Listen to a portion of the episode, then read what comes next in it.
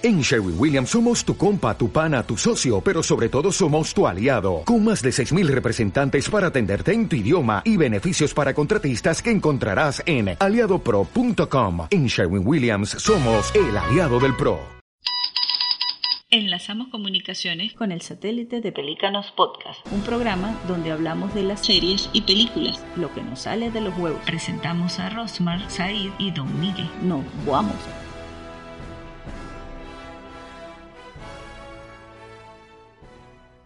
Bienvenidos a Pelícanos Podcast, un podcast donde hablamos de series, películas y lo que nos sale de los huevos. Estuvimos unas vacaciones casi tan largas como la dictadura de Venezuela, pero la gente tiene que entender que de podcast no se vive. Empezamos saludando a, en el día de hoy, Rosmar San y a Said San. ¿Qué más, Miguel? ¿Cómo está? ¿Cómo le ha ido en la cuarentena? ¿Qué ha hecho? Aparte de pajas. ¿Qué pasó, Master? Pues en esta cuarentena han habido muchas oportunidades laborales en las cuales he podido desempeñar mucho de lo que creí que de pronto no iba a desempeñar más en mi vida y es mi profesión.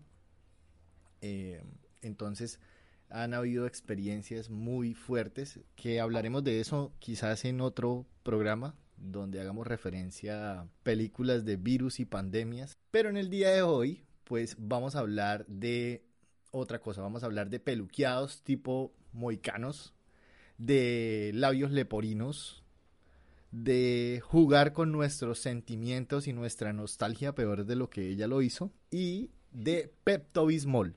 Y eso es porque hoy vamos a hablar de Cobra Kai.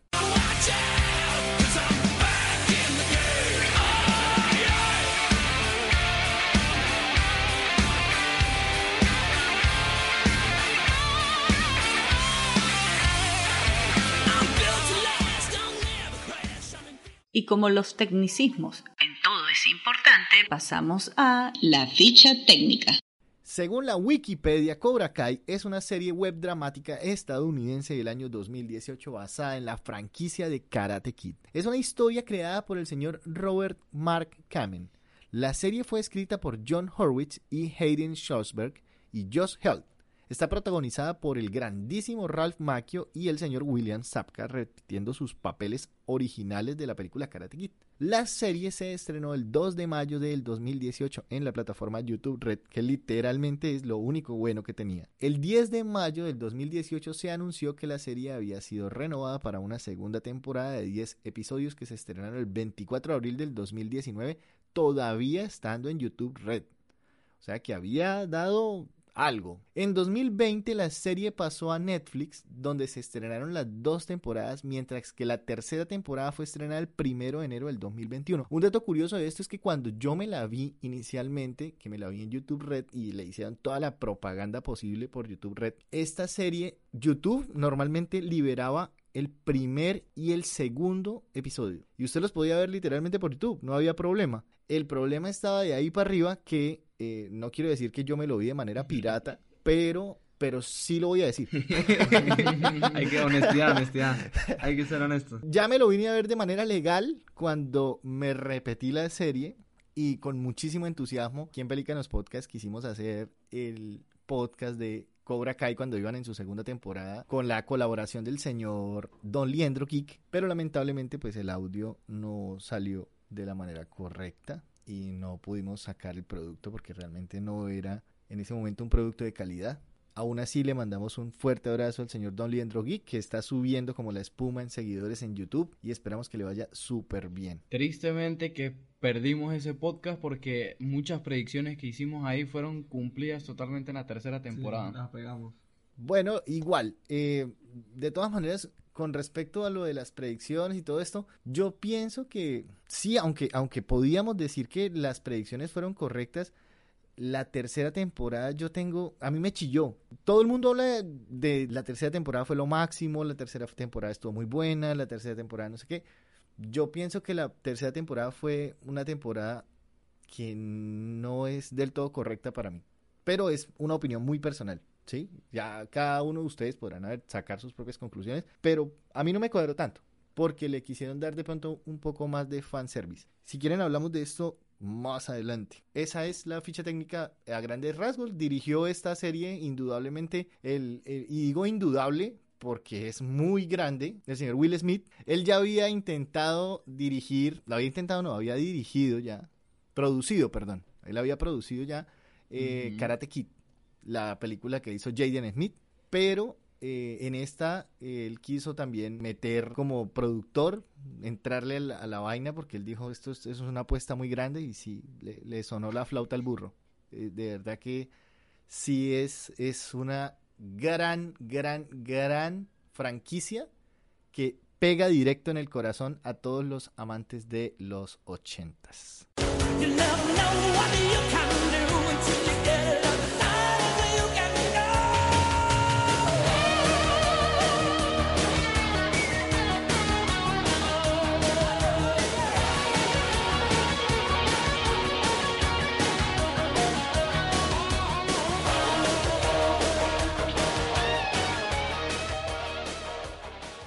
Nada mejor que te cuenten un chisme en un minuto. Para resumir Cobra Kai, primero deberíamos plantear un escenario general, un contexto general. Lo primero y más necesario es haberse visto al menos o realmente las únicas películas que cuentan, que son la primera, segunda y la tercera. La de la caraja no la contamos, no la cuenta nadie, es como Boruto, no existe.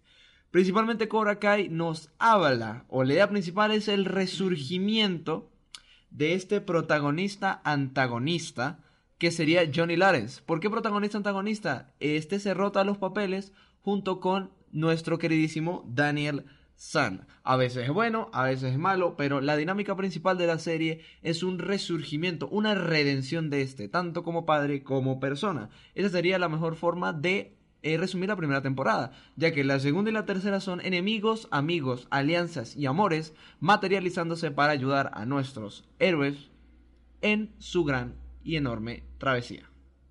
En resumen, guamazos la serie.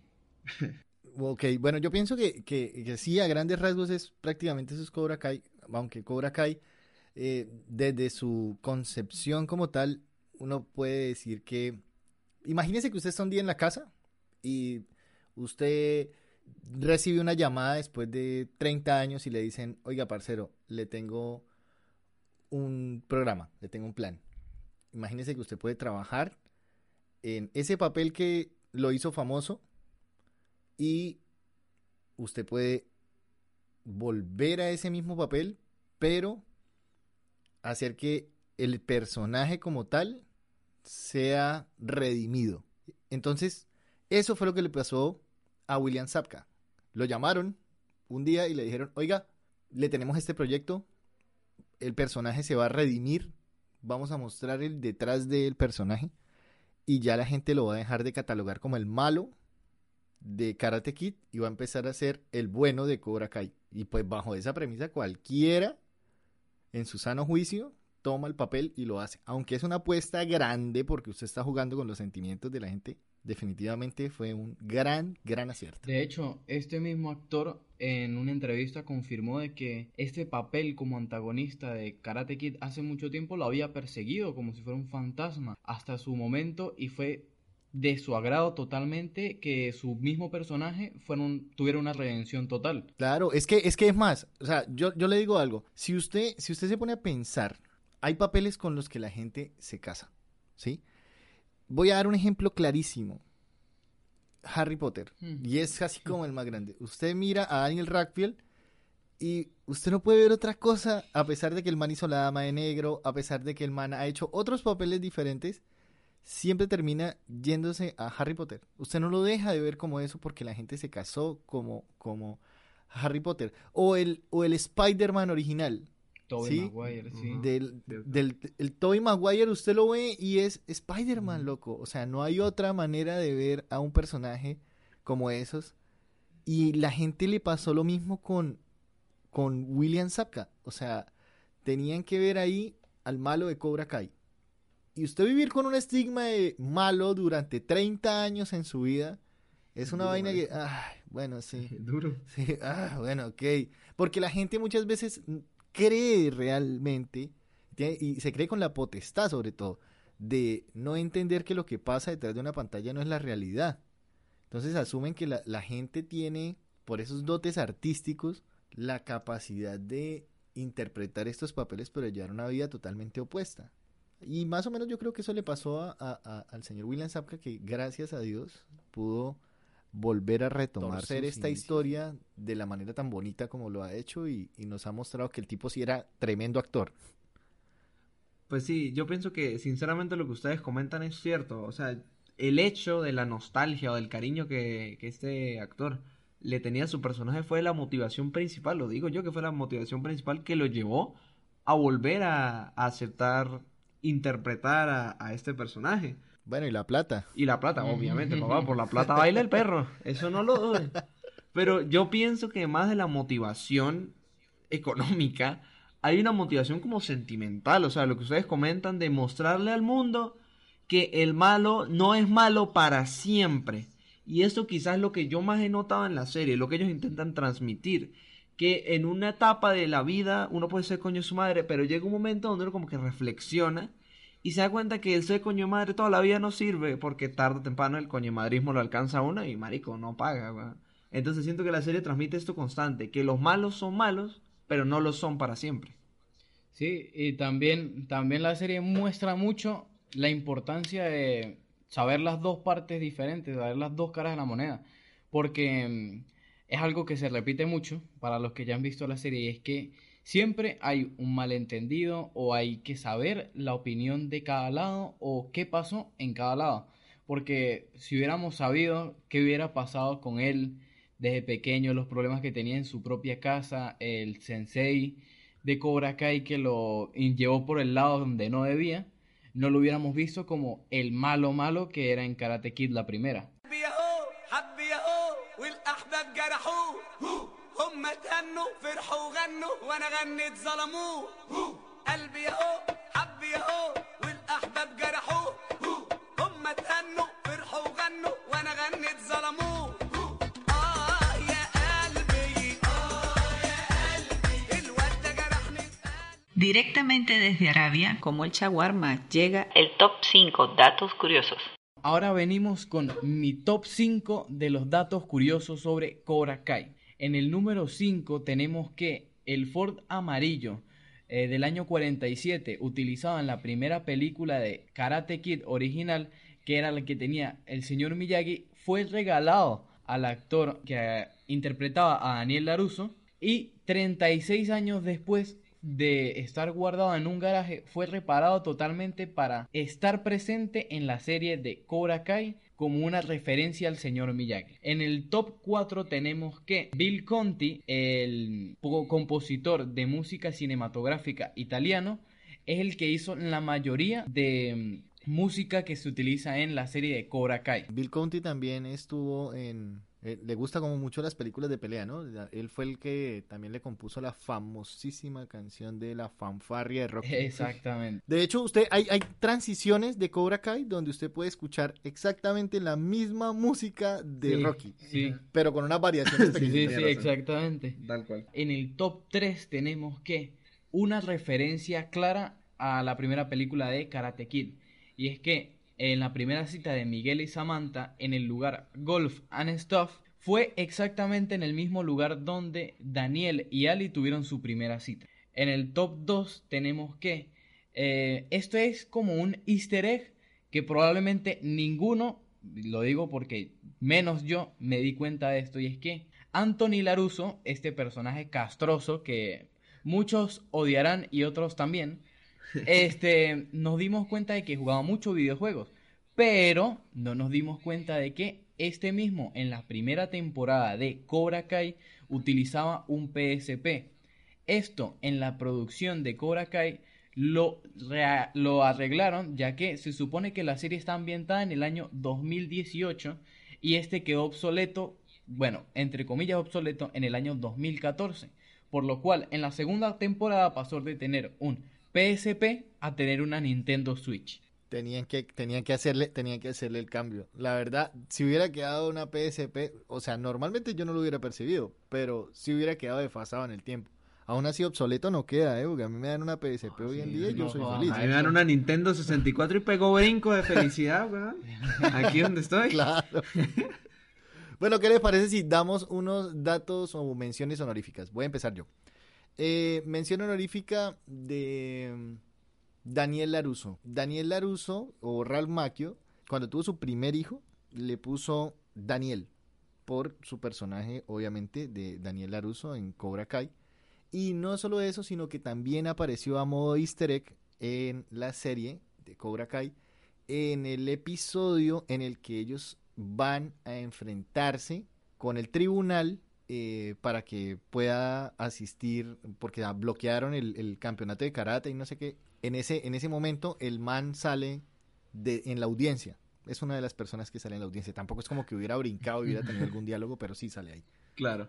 Bueno, entonces ahora vengo yo, y super yo, con mi dato honorífico. Y es que para los que no lo sabían, todas todos los actores que participaron en esa serie cuentan con preparación en artes marciales. Quiere decir que los coñazos que vimos, las patadas, las volteretas y las piruetas, estas personas ya los habían hecho y realizado con muchísima anterioridad en sus vidas. Quizás, quizás, y aquí voy a citar el podcast que hicimos con Don Liendro, y esta es una anotación, una algo que él acotó que me pareció muy interesante. Y es que la fluidez que se ve en las peleas, el realismo. Y él dijo que eso es lo que pasa si yo y otra persona que sabemos algo de pelea nos caemos a mecos. Y literalmente es así. Están peleando dos personas cuyo nivel de pelea es próximo al de un cinturón negro en karate. Y sinceramente yo noté eso mucho. El realismo en las peleas no se ve coreografiado. No es como una pelea de superhéroes donde se ve que, ah, lanzo un golpe, lo bloqueo, lo bloqueo, tal, oh, me diste. No, sino son vainas, lo vemos desde la primera pelea que tiene Johnny, Lawrence con estos niños, que a uno inclusive le da un golpe en el sin hueso. Pero bueno, eso es lo que pasa, papá. Reglas callejeras, ¿qué te puedo decir? Mire, yo vamos a hacer una cosa. Yo creo que algún día yo tengo el sueño de que me pase lo de el Snyder Cut con el episodio de Don Liendo. Va a llegar el día, va a llegar el día en el que, en el que los seguidores van a hacer un movimiento para que el podcast que ocurrió con Don Liendro salga. que se revele el podcast, eh, pues, Pelícanos Podcast Con. Sí, Pelícanos Podcast Con. Release de Pelícanos Podcast Con. Sí, paga, sí, paga. En el top 1 tenemos como dato que Will Smith en el año 2010 tuvo que comprar los derechos de autor de Karate Kid para poder producir su nueva película de Karate Kid con Jaden Smith, su hijo, y Jackie Chan.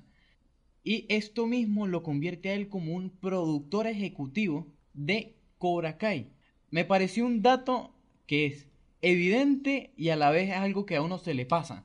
Algo que yo dije, oh, con que Papito Will está metido en el bombo. No, lo que pasa es que eh, eh, Will Smith de huevón no tiene mm. un pelo. No, bueno, no tiene pelo, marico, de por sí, o sea, imagínese. Bueno, actualmente no tiene mucho, pero, pero ha apostado, el man ha apostado en, gran medida por, por producciones que no han tenido, excepto de Buscando la Felicidad, no han habido muchas producciones de él, producciones como tal, que hayan tenido un impacto fuerte en la audiencia. Y esta serie pues sin lugar a dudas la rompió, la rompió en todos los esquemas y es actualmente para mí la serie que más le está vendiendo a Netflix hoy por hoy. Claro, pero tú, o sea, no sé si ustedes están enterados de, cierta polémica que hubo, porque bueno, esto que él dirija la, la serie es bueno, ¿cierto? Porque bueno, Will Smith es un actorazo y como él fue actor, o sea, él estuvo en esa perspectiva, siento que puede hacer una producción y está haciendo una producción un poco novelística,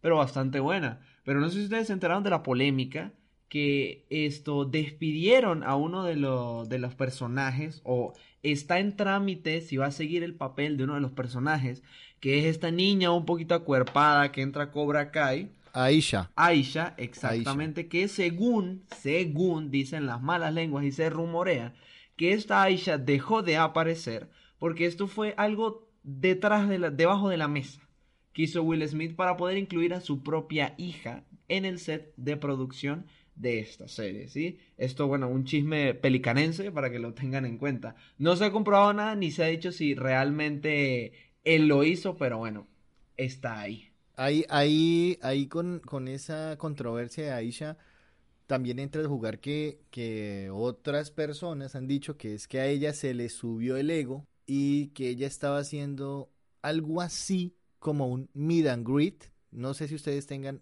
eh, relacionado en su cabeza que es Meet and Greet, lo voy a explicar un poquito.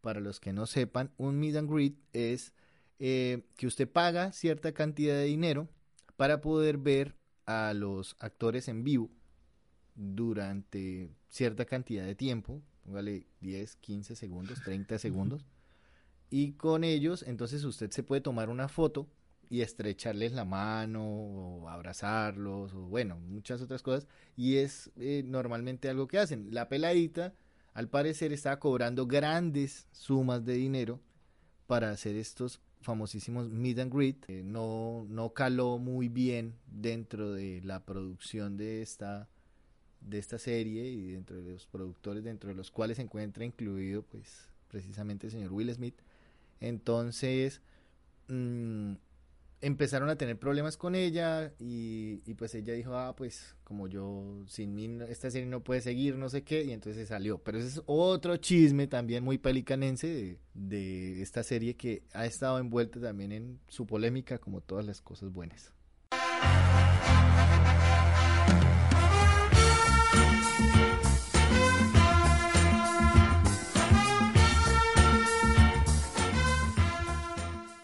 Como en toda buena plática, siempre debe haber discusiones. Pasemos al debate.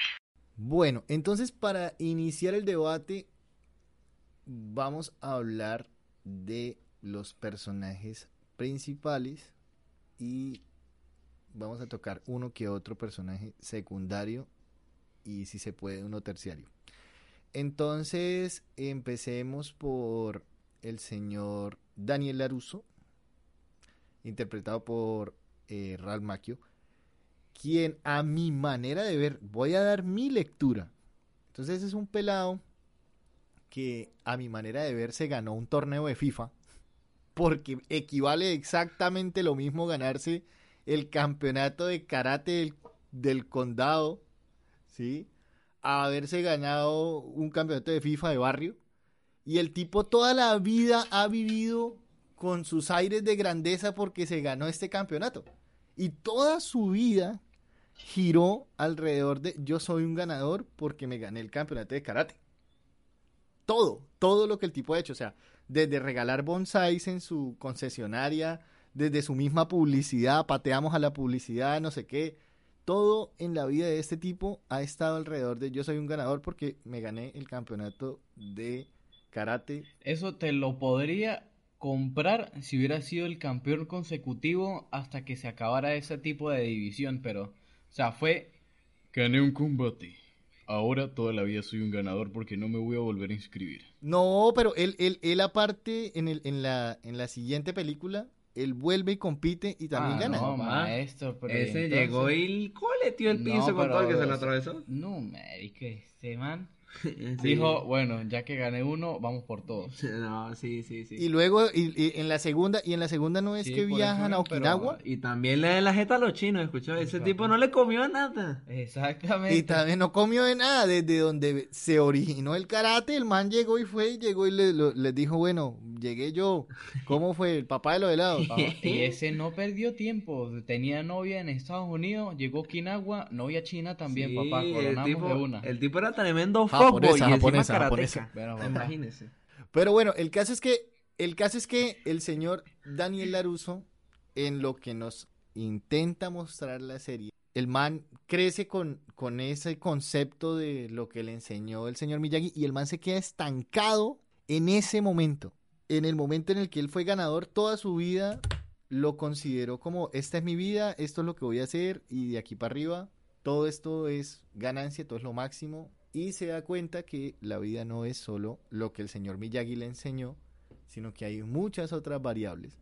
Empieza a encontrarse con ya su, su, su vida, sus cosas, su hijo que no quiere el karate ni pan mierda, de que tiene un hijo supremamente perezoso, obeso, que su hija es una adolescente que se le está saliendo de control, que le presta hasta el traje de baño a los amigos para que se metan a la piscina, o sea, una cosa loca. Y, y el man está asumiendo unos roles que antes de pronto no, no hacía no, y no sabía porque pues hacen parte de precisamente el, el, el caminar por la vida, el poder desarrollarse como ser humano. Y él todo siempre quiere aplicar su karate en todo, hasta cuando invita al pretendiente de su hija a cenar y se da cuenta que, que el man no, no es de allá y el tipo preparándole así con el cuchillo el sushi y todo. Y, y el tipo como, sí, ¿no? O sea, sí vengo de descendencia oriental, pero no es que viva muy arraigado a mi cultura. Entonces, el tipo, o sea, siempre, siempre es como metido en ese mismo cuento, como que no se quiere salir de esa burbuja que el señor Miyagi le, le, le mostró, que es como su padre, y muchas veces él lo dice, y cuando se enfrenta ya a su némesis del pasado, que quisiéramos que fuera realmente el sensei Chris, pero termina siendo el señor William Zapka, ellos se dan cuenta que, primero, no han madurado, segundo, se quedaron estancados en una etapa de su vida donde no quieren, no quieren avanzar, porque es diferente, no pueden a no querer. Y ellos no quieren avanzar porque para ellos ese momento de su vida fue el momento cumbre, fue el momento donde ellos pudieron explotar como fuckboys y, y ellos eh, eran la verga, eran la moda y pues definitivamente se quedaron ahí, no, no avanzaron y esta rivalidad los, al menos hasta la última temporada donde se encuentran con su exnovia y, y ahí toca hablar de la exnovia de los dos, o sea, todos son hermanitos ahí de leche Sí. cuando se encuentran con, con Abby, ella les hace entender eso, o sea, ustedes ya están grandes y ustedes ya tienen que tomar sus propias decisiones y decisiones que no perjudiquen a la comunidad y hay que aprender a vivir con, con cosas porque la vida está llena de mierda y ustedes tienen que aceptar que, que la vida tiene mierda y que ustedes se la tienen que comer calladitos y seguir adelante. Bueno, esto lo habíamos mencionado, de hecho, en el podcast con Don Liendro.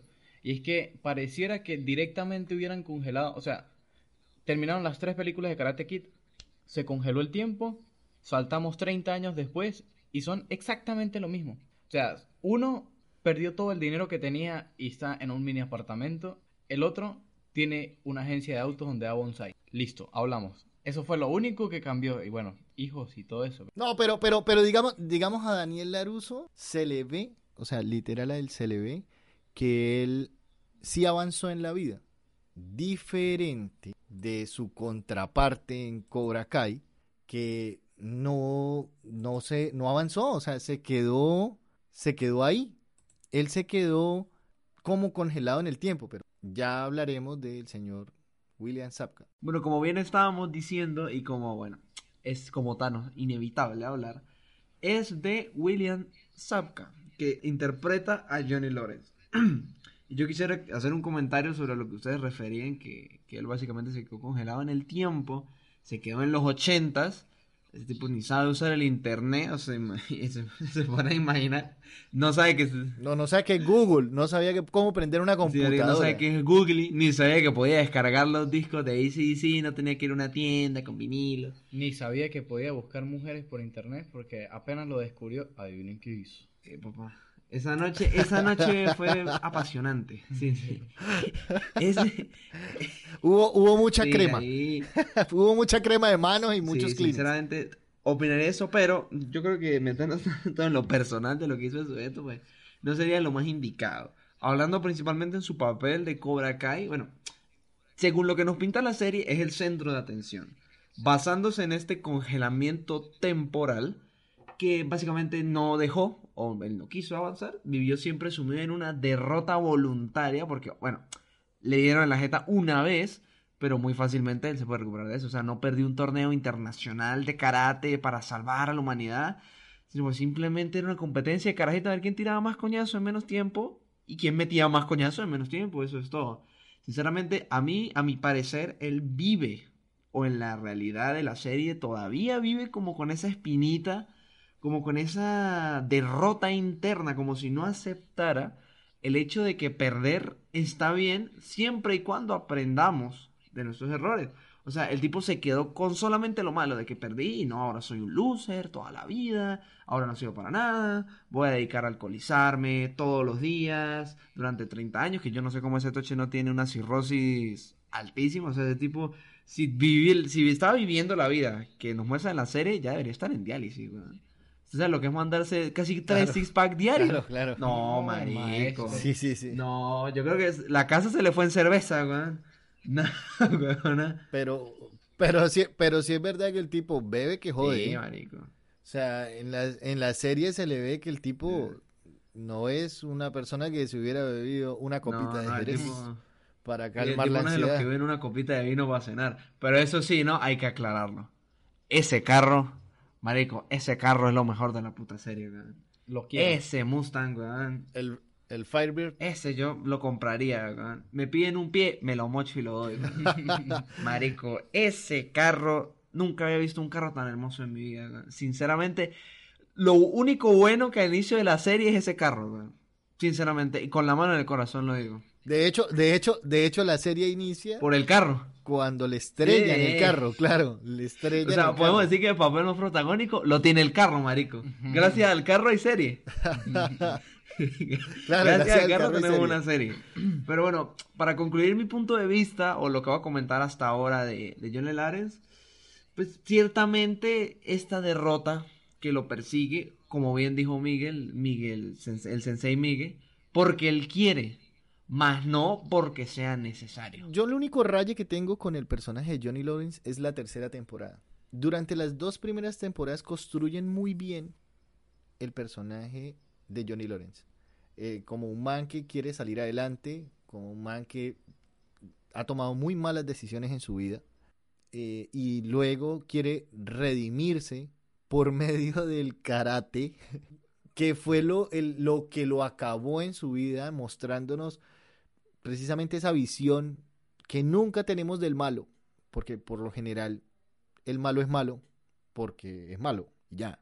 Y, y- y acá no, acá el malo no era malo porque sí, sino había una serie de variables, dentro de eso el estado mental de su sensei, que lo obligan a él de alguna manera a comportarse de esta forma sin él tener la intención directa de, de- su famosísimo No Mercy o, Sin Piedad.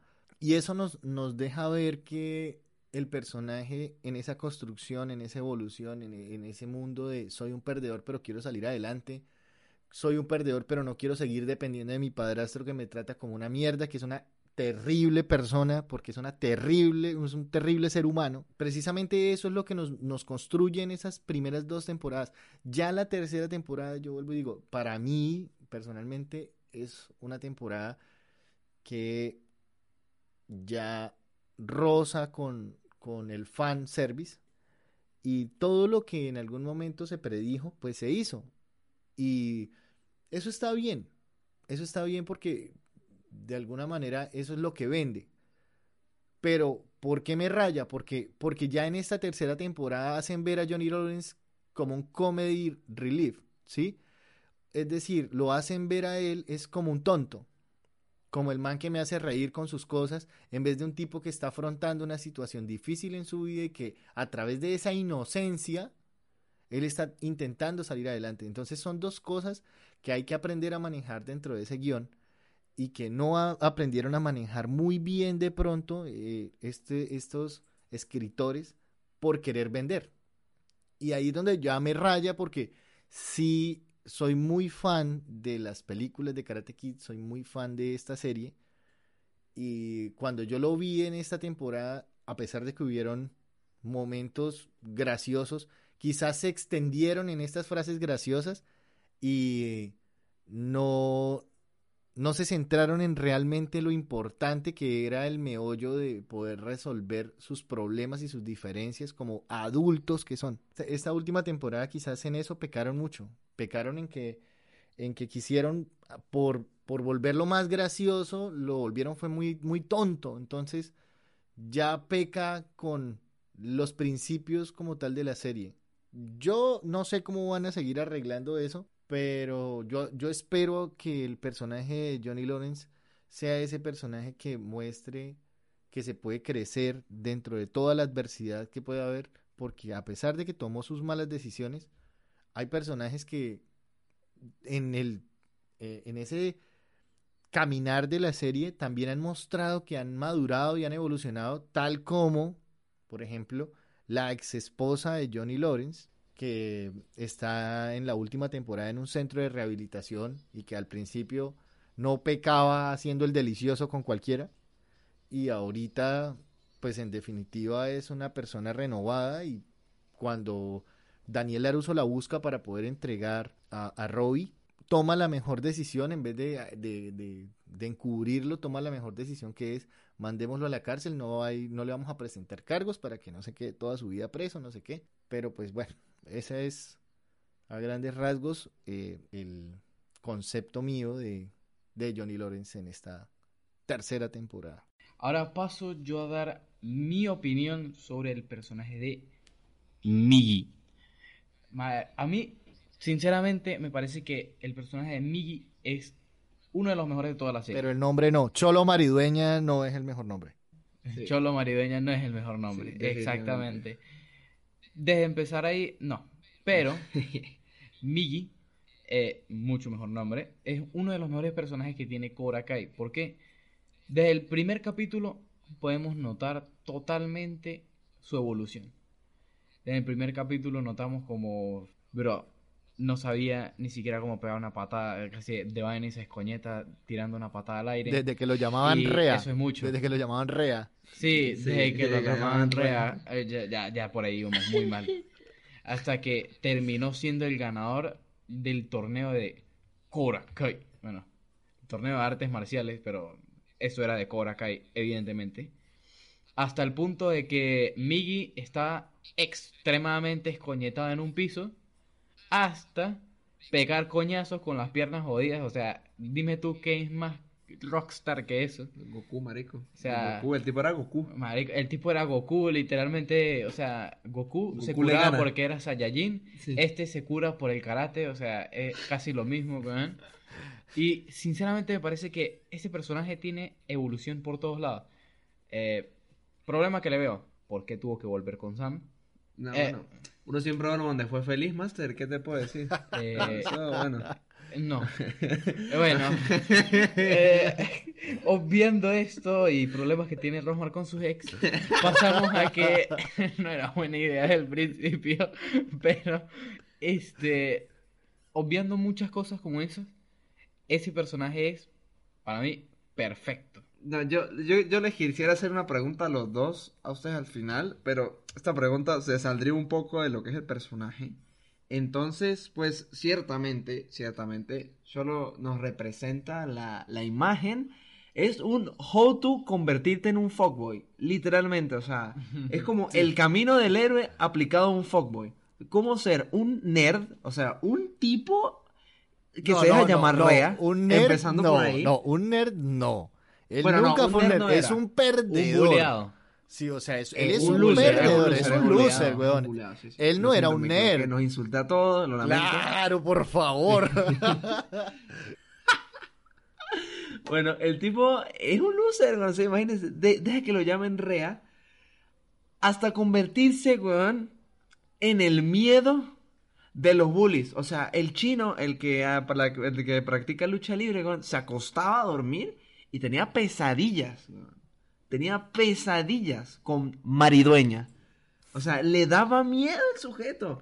Entonces, pienso que esto es un poco hasta inspirador. El papel de Miggy puede ser inspirador para algunas personas, ya que nos muestra que siempre, o como bien lo dijo William Shakespeare, nosotros usualmente pedimos mm, materiales, cosas que ya están dentro de nosotros. Entonces, el hecho queda en buscarlas, en sacarlas y en esforzarnos por esto. Entonces, sinceramente, no me parece el mejor, el mejor personaje. Siento que el carro le gana.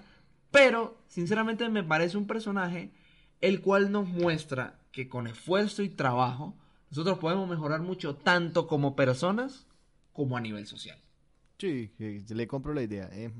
Mi visión de Cholo Maridueña, cada vez que digo Cholo Maridueña, no puedo de la risa, güey. ¿Que ¿Quién llevó a bautizar el niño? Buenas, ustedes están aquí para bautizar el niño. Eh, pues, el padrino se hace a la derecha, la madrina se hace a la izquierda.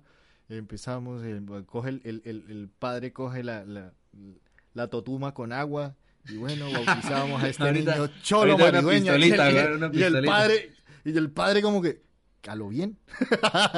a lo de bien. malo. ¿no? ¿Le van a poner así? Le van a X. poner cholo. No, o sea, tienen, yo no le he echado la totuma, ¿no? O sea, tienen chance todavía de que yo lo bautice diferente. Eh, mi visión, mi visión de, de Miguel Díaz en Cobra Kai es que para hablar de Miguel Díaz uno tiene que hablar de, de dos series. De dos series que congrúen en una sola. Y es la serie de Cobra Kai y la serie de Cobra Kai Sing Along. Entonces, entonces, ¿por qué, ¿por qué lo separo así? Porque es que, marica, es así. La serie, hay una serie que se construye dentro de otra serie que mm, tiene los mismos em, clichés de otras series que ya hemos visto como High School Musical.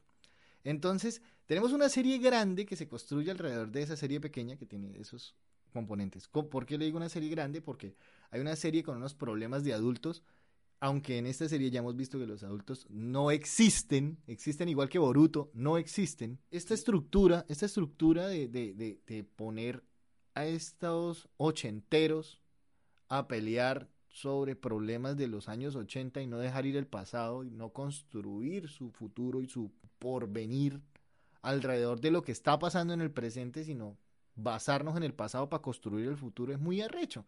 Y todas estas estos problemas de la vida cotidiana indiscutiblemente terminan en High School Musical.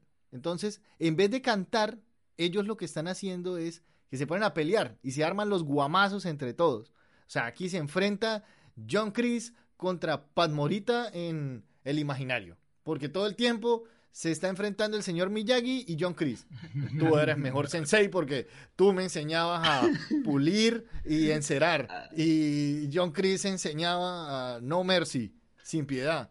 Y golpea duro y golpea fuerte. Entonces, siempre, o sea, hay una rivalidad que engloba todo esto, ¿sí? To- el, el- el Daniel Laruso, entonces, a mí me enseñó el señor Miyagi, eh, Johnny Lawrence, entonces a mí me enseñó John Chris, aunque me arrepiento que me haya enseñado John Chris, pero pues ahí salimos adelante, le echamos bolas. Y todo el tiempo siempre es esa rivalidad, rivalidad, rivalidad. Y la única que le pone sentido común a toda esta historia es la esposa de Daniel Laruso, que a mí me parece que es el polo a tierra de toda esta historia. No, bueno, realmente termina después siendo también la mamá de Miguel, la que termina también aterrizando esta historia como, marica, de verdad, usted tiene una vida, tiene que responder por cosas y, hay unos problemas de la vida real que no son karate. Y el otro como, ah, sí, bueno, ok, voy a aprender a usar el celular. Eh, y vainas así que son las que en últimas terminan englobando toda esta serie con una gran cantidad de referencias a los años 80. Entonces, ya después de haber hablado de todo eso, congruimos en Miguel. Y hablamos de Miguel como personaje y hablamos de Miguel en su parte de High School Musical, uniéndola a la serie de Cobra Kai. Cobra Kai adultos unida a High School Musical. Literal, yo los invito a que ustedes pueden coger la serie y pueden cortar los pedazos de la trama adolescente e igual van a entender la serie y les va a parecer muy buena. No, pero si usted corta toda la trama adolescente, le dan a que capítulo de 5 minutos, weón, una microserie. weón, nada. Si usted nada más deja coñazo va a tener un capítulo y ya. Sí. Eh, bueno, si usted, si usted solamente quiere coñazo, le queda un capítulo, eso sí es cierto.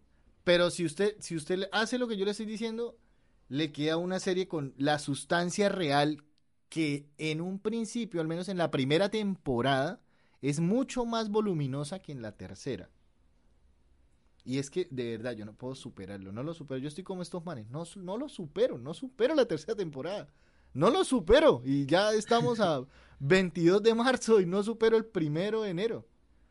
Porque yo esperaba que me sorprendieran y no me sorprendieron.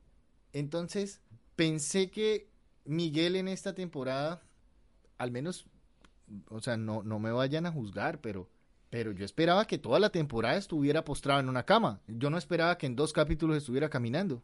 Ah, puta, en dos, en dos capítulos es que se para, weón. Eso no es como un. que mueve las piernas, mueve las piernas como en el cuarto.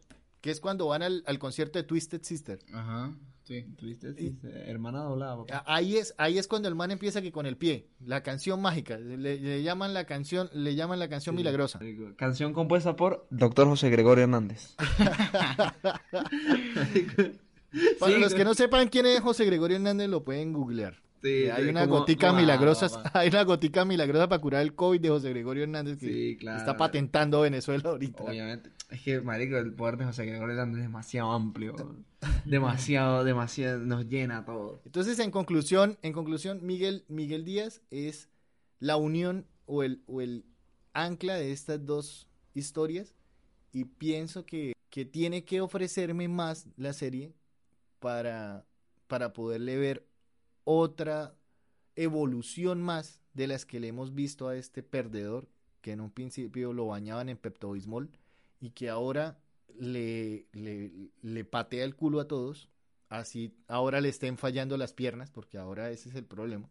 Y que lo hemos visto en su faceta loser, en su faceta loser pero entrenando, en su faceta ahora soy la verga, en su faceta soy Cobra Kai y soy la verga y no tengo piedad, en su faceta soy Cobra Kai y me quiero volver a levantar a Samantha, en su faceta ahora ya no quiero ser Cobra Kai, en su faceta ahora soy Eagle Funk, ¿sí? Ah, Colmillo de águila. que, que es una clara referencia a unir las cobras y a unir a el águila de Top Gun, ¿no? Porque el tipo está hasta el huevo de Top Gun. O sea, es la mejor película que ha existido para el tipo. Bueno, sí. Y, y ahorita último, que ya no son Eagle Funk, sino ahora serían Cobra Miyagi, o algo así. Miyagi No sé, no. El colmillo de Miyagi, el incisivo de Miyagi, papá. Sí, Miya- Miyagi Funk. Entonces sí, algo así. algo así van a salir, weón. O sea, algo así van a salir. Marico. Pero, pero pues digamos que la última temporada sí fue muy predecible. O sea, usted de verdad no tenía que tener un coeficiente intelectual muy alto para poder predecir que este tipo de cosas iban a pasar. Y pasaron muy rápido. Entonces ya me da miedo qué es lo que puede pasar en una siguiente temporada. Pero que me hayan gustado de esta temporada el viaje de, de él a eh, Japón. Okinawa. Ese, ese viaje Ese fue a, clave, Okinawa, clave, a, fue Jap- clave. a Japón fue, claro, para mí fue... Fue clave hasta para el que- bolsillo.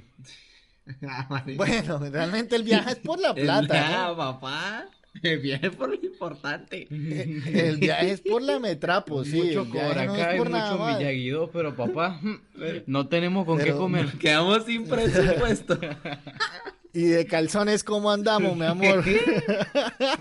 Toca con la mediecita rota y ya, ya no paga. Entonces, sí, eh, definitivamente eh, esta, esta última temporada fue muy para los fans y pienso que por eso también la soltaron el primero de enero. O sea, porque no había absolutamente ni mierda que ver en Netflix y la soltaron el primero de enero. Yo ya me la había acabado el primero de enero.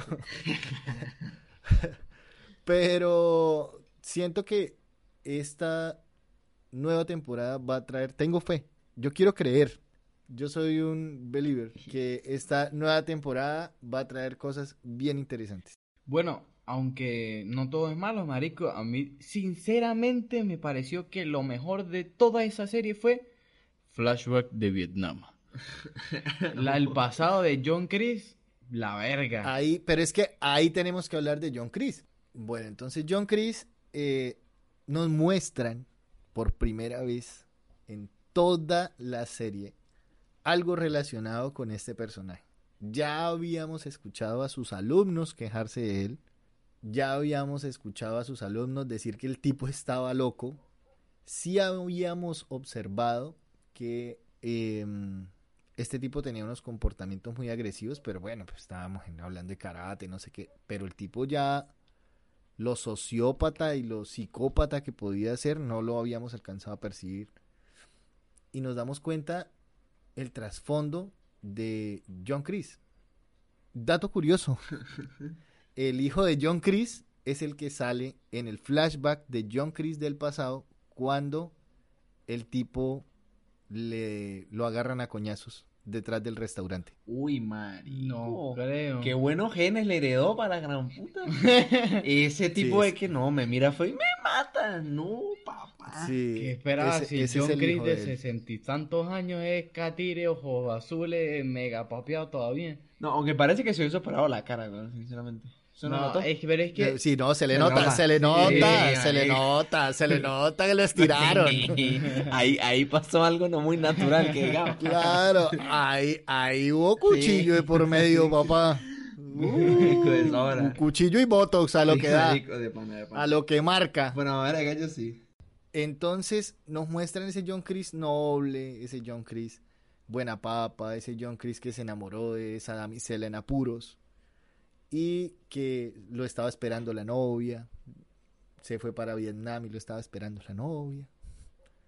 Este, y resulta que en Vietnam los vuelven hombres duros, pero pues el justo el el no sé, comandante, no sé qué era el superior de él a cargo, era una persona que es el mismo John Chris del futuro, pero en el pasado.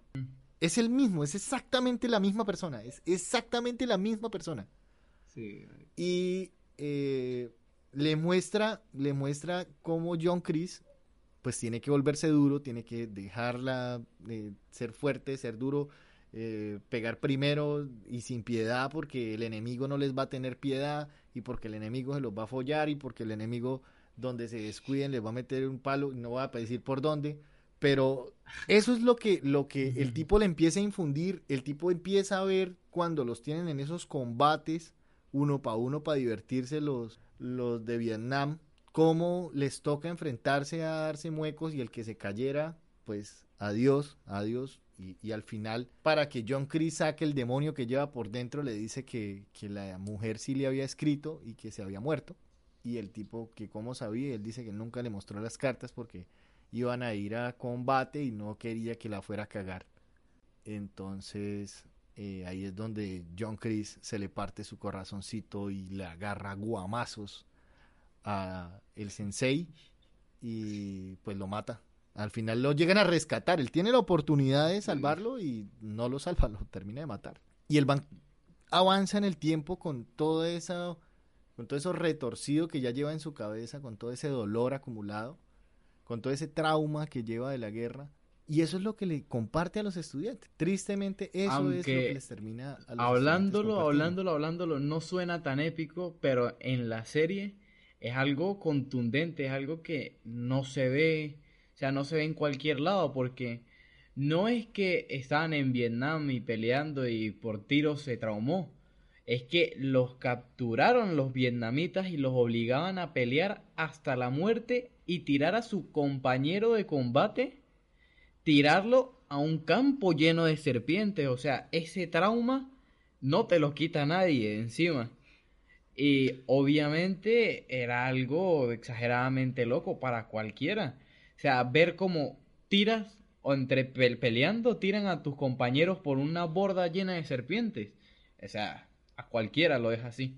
Bueno, sí, es que, marico, o sea, el tipo tiene, no soy doctor, pero podría decir que el tipo tiene un estrés postraumático marcadísimo, weón. O sea, él piensa que siempre eh, que haya un combate sea con reglas, como lo es un, el torneo de High Valley, o un combate cualquiera, lo van a ir a pelar a uno, van a ir, marico, le van a ir a partir el cuello apenas puedan. Y sinceramente yo no sé qué tan legal sea enseñar el tipo de karate que él enseña, aunque, aunque yo soy de los que defienden que el Strike First y el No Mercy está bien en la vida, más como lo enseña él, no está bien. Porque el Strike First y el No Mercy lo podemos traducir como que no hay que ser ahuevoneado, ¿sí? O sea, hay que estar vivo, hay que estar pilas, pero tampoco de ir a, ir a romperle nosotros el cuello a cualquier supuesto oponente que tengamos. Si bien el carajo tiene traumas, porque los tiene, sinceramente, el hecho de que una persona así de clases me parece un poco surrealista, ¿no? Porque ah, en cualquier momento, pues verga, o sea, es como cuando ellos entrenaron en un, en una, en una bicha de de cemento, marico. O sea, yo, yo llego y le digo a mi papá, no, papá, me metí en una rueda de cemento y casi me muero. Digamos que la reacción no va a ser bonita. No, definitivamente eh, el- los, los entrenamientos a los que los sometían eran entrenamientos que eran, pues literal, una, un- o sea, sobrehumanos. O sea, parecía que estuvieran en el desafío aquí en Colombia. Era una vaina loca. Para unos niños, es una cosa loca. Pero, pero lo que sí es cierto con, con, con esta de John Chris es que nos ha demostrado que no solo es malo a la fuerza, sino es un manipulador de la situación. Entonces él, busca todo el tiempo su beneficio personal haciéndole creer a las demás personas que es para su propio beneficio. Y ahí es donde él empieza a jugar como ser precisamente esa serpiente que ataca por la espalda o ataca desprevenido. Es lo que va a la serie en este momento, cuando le quita el dojo, cuando, o sea, ese tipo de cosas que, que demuestra que el tipo no es solamente malo porque enseñe, sino es malo porque todas sus enseñanzas son una basura. Sí, marico, son malas. Son malas y no malas por el hecho de que no sirvan, sino malas por el hecho de que aparte de no servir, están impartidas con el objetivo de hacer mal. Entonces, sinceramente, estamos hablando de un, un manipulador, definitivamente de una persona oportunista, un oportunista nato, que puso en contra los estudiantes de un sensei y le robó el dojo. O sea, el tipo llegó como Chávez, llegó al dojo y dijo, expropiese. Y se expropió esa mierda, marico. Y quedó, fue sano. Porque ya, marico, o sea, imagínese eso. Pero de pana, de pana es un personaje que nos muestra que hacer mal en la vida, primero no es bonito. Y segundo, al que lo hace no va bien. Así que si de un, si, si podríamos sacar algo, alguna enseñanza que nos da el personaje, es que andar expropiando dojos no es muy sano que digamos. Realmente. Pero da beneficios porque el tipo era un indigente. Sí, O sea, el tipo antes de ir a expropiar era un indigente, vivía con una bolsita en la mano, parece el doctor Chapatín. Sí, marico, pues, Tenía una imagínense, bolsita ahí donde guardaba sus cosas. El presidente de nuestro país era bucetero. Manejaba Bueno, bucetas. sí. Eso es un ejemplo de superación personal también siendo malo. Marico, sí, impresionante. Aunque cabe recalcar que los nuevos fichajes de Cobra Kai le quedan perfectos a John Chris. Sí, claro, claro. Son, es que eh, yo pienso que si lo miramos desde el, desde el inicio, todo apuntaba a que en algún momento ellos iban a llegar a Cobra Kai. En algún momento esos dos personajes iban a llegar a Cobra Kai, ¿sí? Pero yo esperaba que el gordito durara más, ¿no? No, no espere que, lo- que. Halcón F. se lo fuera a tragar de- de- en el primer día. Hablemos rápido, a manera súper veloz, de, de Robbie y eh, de Samantha, ¿vale? Samantha podemos concluir con ella que es el centro de todos los peos. Sí. O sea, pueden ser peos familiares, peos amorosos, peos de pelea, pero todos los peos está ella. En algún punto está incluida, algo metió mano ahí que se formó un peo. Sí, marico, yo creo que ella junto con el carro fueron los que iniciaron la serie. Lo que pasa es que el carro no siguió catalizando la serie, pero Samantha es el catalizador y la persona que propicia absolutamente todos y cada uno de los mierderos que ocurran en la serie. Literalmente, si nos ponemos a ver, es culpa de ella que los papás, eh, que el papá de ella haya botado a Robbie de la casa. Es culpa de ella que Miggy casi, que Miggy casi hubiese quedado cuadrapléjico. Es culpa de ella que Miggy y Rob se detesten. Literal. Es una persona que no sabe controlarse, no sabe controlar sus emociones. Y pese a que entrene carácter, el, pese a que entrene karate, en la vida de ella falta muchísima disciplina. Es como si el karate lo único que extrayera fueran los coñazos, marico. Falta bonsáis. Por ahora, por ahora yo les puedo decir que en lo que va Samantha es ha sido una muchacha que ha tomado muy malas decisiones, ha tomado de alguna manera nos muestra una Laruso siendo la versión tomo malas decisiones de de Johnny Lawrence. ¿Sí? O sea, es, es realmente lo mismo. Es una persona que ha tomado muy malas decisiones en su vida y que donde no hubiese enfocado su vida al ¿Se va pa'l karate coño? y no se va para el carajo. O sea, es, es una John Chris que nació, para mi manera de ver, ¿no? Es una John Chris que nació en un Laruso. Porque acuérdense que John Chris en un principio tuvo plata. O sea, era el pelado que era el hijo de Sí. papi y mami. Obviamente que tenía una familia disfuncional, que tenía su mamá y su padrastro, que el padrastro no lo quería, que era pura plata, no sé qué. Pero era más o menos así. O sea, era un... fue- ¿John Chris o Johnny Perdón, Lawrence? Johnny Lawrence, Johnny Lawrence, Johnny Lawrence. Eh, John Chris, eh, mamá me la quedó de Sí, bien. John, John Chris le quedamos viendo si la mamá. De hecho, creo que el capítulo, el capítulo de, el, el- el capítulo cuando lo muestran a él, ese día se le había muerto la mamá, una cosa así. Sí, creo que sí. Yo veo a Samantha muy similar con, con Johnny Lawrence por eso. Entonces, esas malas decisiones de frenadas en- a tiempo pueden generar una, un muy buen porvenir. Y eso es lo que nos está mostrando la serie. Samantha, lo único que ha, no sé, tomado como buenas decisiones ha sido seguir adelante. Pero en el resto, pues nos ha quedado debiendo de verdad mucho.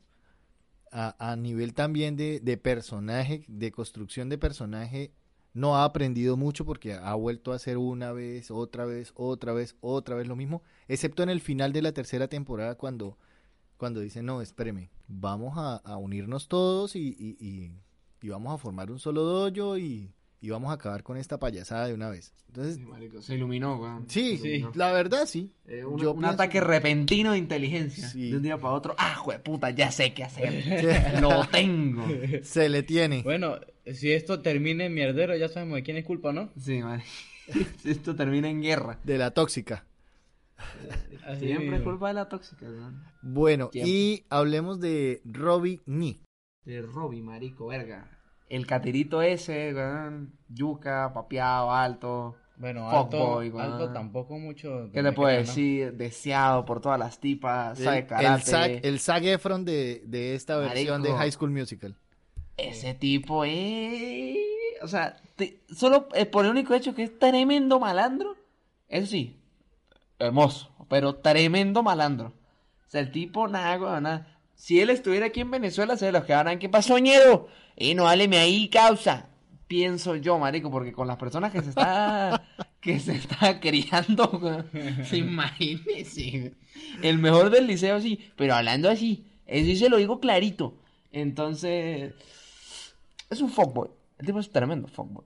Sí, la historia, la historia de él es muy triste. O sea, él es un pelado que abandonó Johnny Lawrence desde que nació. La mamá ha sido una mujer de la vida alegre. que Ha, ha buscado refugio y amor en todos los hombres equivocados. Se la ha pasado besando sapos para ver si alguno se parece un príncipe, pero pues no. Y pues el pelado crece con ese resentimiento hacia su papá, fumando huevonadas en la casa, eh, robando, haciendo cosas no muy acordes a la ley. No muy lícitas, digamos. Y el tipo, eh, cuando se da cuenta que el papá tiene una relación muy estrecha con, con Miguel, el tipo toma la decisión de ahora yo lo voy a joder, porque yo sé que este tipo vive todavía sumido en la depresión de, de Laruso. Entonces se va a trabajar a Laruso y, y, eh, y entonces ahí es cuando le empieza a coger cariño Daniel, porque se da cuenta que tiene actitudes, a pesar de que el pelado es un pelado que no sabe controlar sus emociones, de que es muy impulsivo, de que sigue siendo un pelado. Ellos logran tener una buena empatía, él consigue un discípulo y aquí es los tuyos, los míos y los nuestros, ¿no? Entonces tú adoptas a mi hijo, yo tengo a, a- el que ahora es mi, mi, mi ex yerno, pero, o sea, eso es una cuestión ahí como un corintellado ahí, como padre hijos, una cosa ahí loca. Juntos pero no revueltos, marico. No, juntos, revueltos claro. y mezclados, porque eso ha sido vaya y venga y venga y vaya, y ahora yo estoy con Miguel, y ahora yo estoy con Robbie, pero ahora yo estoy con Miguel. Entonces, ha sido así. No, ahora no quiero a Robbie porque está echando a mi hija, malparido Robbie. A- Así, así estábamos. Sí, marico. No, Robbie, te voy a sapear. Pero Robbie eh, eh, empieza las, la- el camino de Miyagi-Do y con eso volvemos a retomar toda esa, toda esa historia tan bonita de, de, las enseñanzas del señor Miyagi, de ver al señor Miyagi representado ya en Daniel Laruso, ya con la misma edad del señor Miyagi. Oiga, y qué diferente se veían de la misma edad, ¿no? Lo que es Daniel Laruso y el señor Miyagi. El señor Miyagi estaba llevado de las canas, calvo, gordito. Y Daniel Laruso está bien conservado, va a tener la misma edad. Sí, marico, Daniel Laruso está hasta yuca, güey. No, Ese tipo no jota, marico. Conservadísimo, parece protagonista de telenovela, güey. No. Pues de hecho, de hecho en un principio él por Caribonito cuando recién se estrenó, esto lo dijo en nuestro archivo perdido con Sí. Don Liendro. eh, él lo dijo, dijo que, que hizo esa acotación, que él, él por Caribonito quiso seguir en Hollywood y pensaba que por Caribonito iba a continuar con toda esta historia y resulta que, que nunca lo volvieron a llamar. Porque lo último lo, lo último que hizo fue una película de, de, de, entre comillas comedia que se llamaba Mi primo Vini y hasta ahí llegó la historia cinematográfica del tipo. El tipo fue, se fue, fue muy crecido y, y nadie lo volvió a llamar hasta que le tocó volver a este personaje con el que se inmortalizó y, y pues le ha funcionado ojalá y el tipo ya haya aprendido no son Sí, 30 años sí. después Alguna enseñanza habrá tenido, güey, la experiencia. El caso es que, el caso es que Robbie es un pelado que ha sido muy mm, rebelde en su vida y nos muestra que la vida no le ha dado, no se le ha puesto fácil y él sigue tomando malas decisiones y según lo que se avecina va a seguir tomando malas decisiones. Entonces, porque está rodeado de esos amiguitos, por estar con esos amiguitos. Con esas juntas. Entonces, esas malas juntas lo han llevado al tipo a, a estar cada vez más mal. De hecho, los, los primeros malos amigos que tuvo, pues terminaron presos.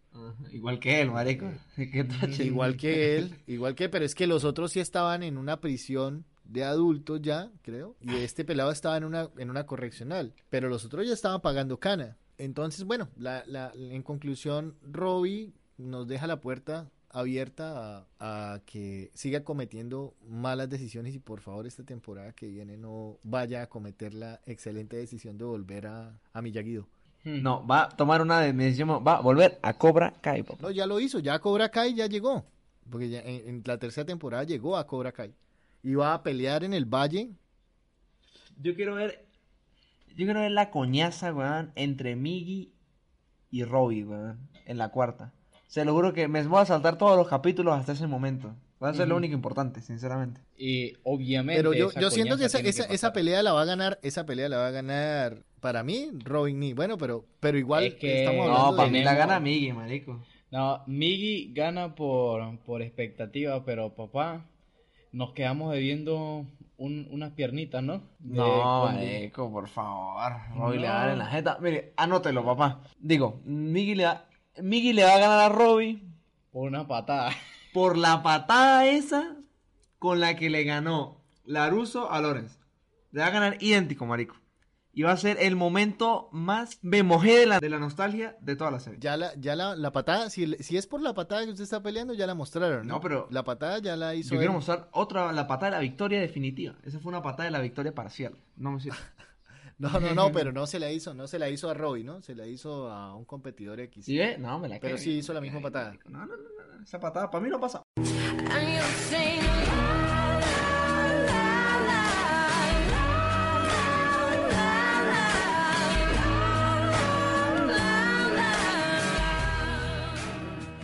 A continuación, las calificaciones y puntuaciones. Mi calificación entre todas las temporadas de Cobra Kai es un 6.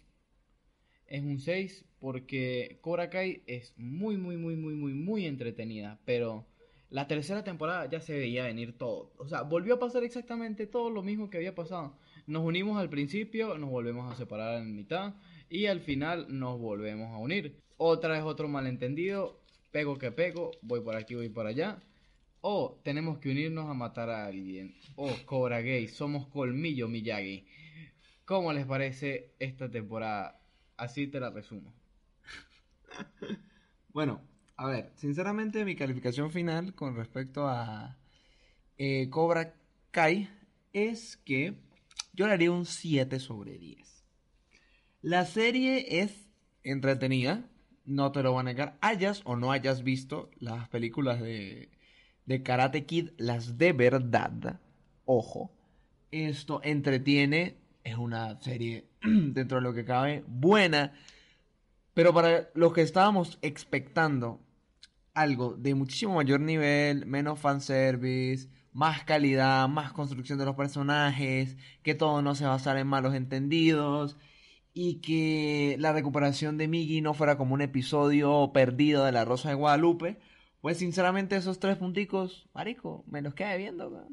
No puede ser, se salvó por el poder de la Virgencita. Marico, sí, literal. ¿Cuál es esta rosa que está sobre mi silla de ruedas? El caso es que, no sé, yo voy a calificar. eh, yo le daría un 7. Un 7. Yo le daría un 7. Mientras más me lo mama, más me crece. Yo le daría un 7 porque eh, me parece una serie sumamente entretenida. Me encantó las, las dos primeras temporadas. Siento que la tercera me quedó debiendo, pero yo sé que la cuarta la va a romper. Y estoy esperando mucho de esta nueva temporada, la verdad. Entonces esa es mi calificación. Eh, no se olviden donarnos a la cuenta bancaria número 3... Nah, mentiras, es gratis. Lo único que tienen que hacer para apoyar lleguen. Ah, troleado, puto. Casi no la creemos nosotros Ay, mismos. yo dije, no puede ser, marico, Miguel. Ah, mentira. Pero No. sabemos que nos gusta, nos reímos, se ríen ustedes. Ah, qué calidad, marico. Está claro. Nah, sí paga, Eh, sí paga. no se olviden de, de- para apoyarnos, sencillamente deben seguirnos eh, en nuestras Ah, redes, en cualquier reproductor eh, de Spotify, Apple Podcast, en el que quieran, en todos estamos. En el único que medio no estamos y por temas de copyright y un resto de cosas es en YouTube. Pero en el resto estamos en todas. Esperamos que eh, podamos contar con ustedes, con esa grandiosa paciencia que tienen. Y nos vemos dentro de 15 días para hablar de una nueva película que desde ya les anticipo va a ser el Snyder Cut. Sin más, Ajá. nos vemos dentro de 15 días. Nos vemos ahí, nos vemos Rosmar y nos vamos, pelícanos.